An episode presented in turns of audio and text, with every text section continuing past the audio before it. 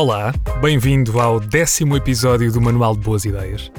E é assim a perceber que estamos só no décimo episódio que eu percebo que esta viagem vai muito, muito no início. E já aconteceu muita coisa boa a partir destes episódios.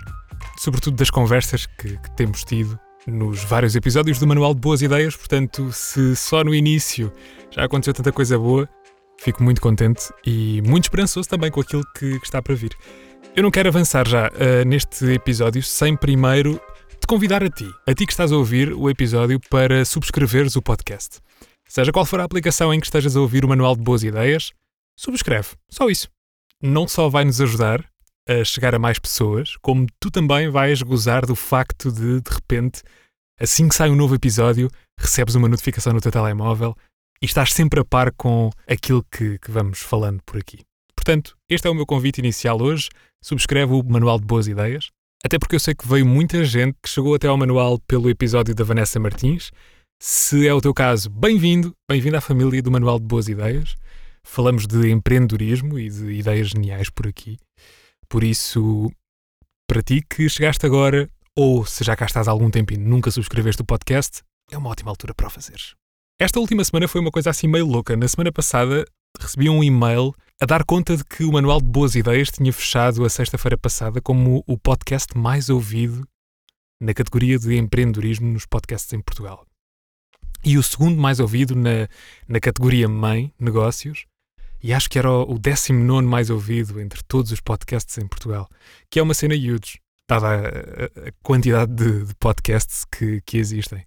Por isso, muito obrigado se ouviste algum dos episódios anteriores se não estás só a chegar aqui agora. E se estiveres também não há problema nenhum, mas muito obrigado por terem conseguido colocar o Manual de Boas Ideias num patamar tão fixe, sendo que estamos a começar, não é? Este é o décimo episódio, como eu dizia há pouco, e hoje, para o décimo episódio, decidi que era uma boa ideia refletirmos juntos sobre esta correlação entre maturidade e empreendedorismo, como viram pelo título. E sobre isto, a Vanessa Martins, no último episódio do Manual de Boas Ideias, tocou num ponto importante. Eu, durante algum tempo na minha vida, tive hum, focada em coisas que não eram essenciais nem fazia parte da minha felicidade. Quando me libertei delas, foi quando a minha empresa mais cresceu, nestes últimos dois, três anos. Por isso, há coisas que não avançam connosco, só nos puxam para trás, e quando nós tomamos a consciência disso, é libertador por isso eu posso dizer que há três anos a minha empresa cresceu exponencialmente porque me dediquei uh, a ela e estava mentalmente focada e em paz comigo. Quando as pessoas acham que a nossa vida pessoal não interfere com a nossa vida profissional, estão completamente, eh, completamente erradas. A minha trajetória foi uh, aconteceu quando me deu esse clique. Eu comecei um bocadinho mais tarde daquilo que, que, que eu devia. Acho que. Achas que sim? Andei, andei e andamos todos durante muito tempo a perder algum tempo. Se eu tivesse mais focada mais cedo, eu tenho a certeza que teria conseguido um bocadinho mais cedo. Mas andei a, andava aí meio que perdida e, e, depois achava que era muito importante comprar uma casa e depois achava muito importante ter um carro e depois achava muito importante e andava aí, ah, agora quero fazer isto. Meio perdida, meio que sem, sem ouvir a minha intuição. Quando isso começou a acontecer, pronto, eu tenho 37 anos, mas poderia perfeitamente ter feito isto aos 27. Simplesmente teria que estar um bocadinho mais focada. Esta questão do foco. Mas antes, vamos só definir maturidade e, e entender que não tem simplesmente que ver com algo relacionado com idade.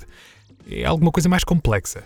Tem que ver com inteligência emocional, self-awareness e diria também alguma capacidade de tomar decisões. Decisões que acabam por se tornar importantes no trajeto de um negócio ou de qualquer ideia empreendedora. E por outro lado, perspectiva empreendedora tem que ver com uma série de coisas, um mindset para identificar oportunidades, arriscar sendo muito criterioso e inovar. É? Agora, em cima de tudo isto, ainda ter que ser orientado a resolver problemas, ter a capacidade de se adaptar e, e aquilo que no inglês se descreve como alguém resourcefulness. Ou seja, para já não tenho grande tradução em português disto, mas é qualquer coisa como conseguir juntar a capacidade de encontrar formas inteligentes de ultrapassar dificuldades a tudo isto que, que falámos antes.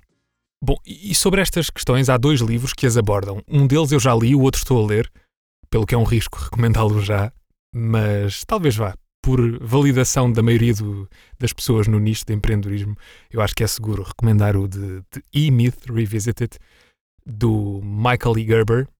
Este é então o que eu ainda não acabei de ler, mas é um livro muito interessante que fala sobre o porquê da maioria dos pequenos negócios não vingar, não descolar mesmo. Tem muita perspectiva americana, aquilo que se passa nos Estados Unidos, mas se formos ao cerne da questão, há tal, há tal mentalidade empreendedora, acho que é extensível ao mundo inteiro. Portanto, é um livro muito, muito interessante e que está a mudar a forma como, como eu vejo uma série de questões relacionadas com, com empreendedorismo. Chama-se The E-Myth Revisited, do Michael E. Gerber.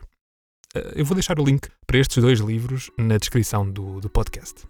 Bom, a outra recomendação é o The Unfair Advantage, que fala sobre o que nos diferencia de todos os outros. Há sempre alguma coisa.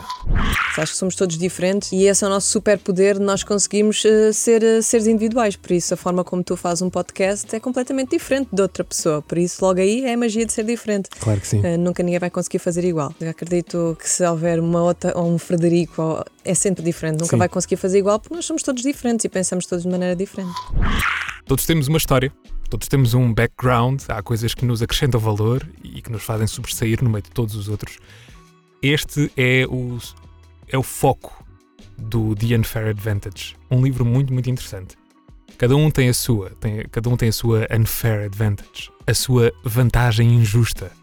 Se eu pensar que conduzir entrevistas e contar histórias é uma das minhas unfair advantages, então, ter criado este podcast para dar voz a outros empreendedores, claro, isto misturado também com o gosto que tenho pelo universo empreendedor, então significa que criar este podcast foi entrar numa corrida com dois pontos de avanço, não é?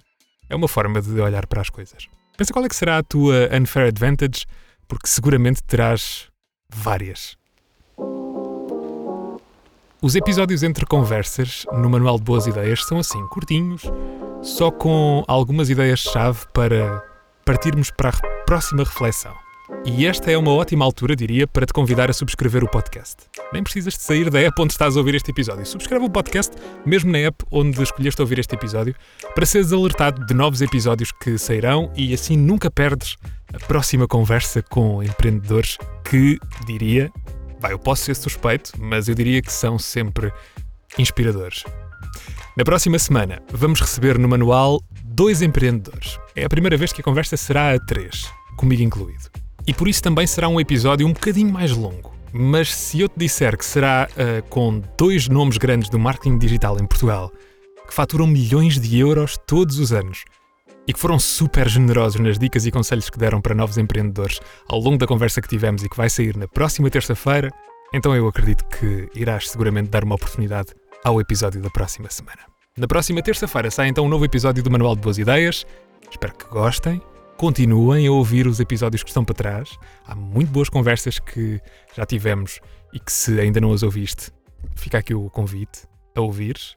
E diria que por hoje é tudo. Até à próxima terça-feira.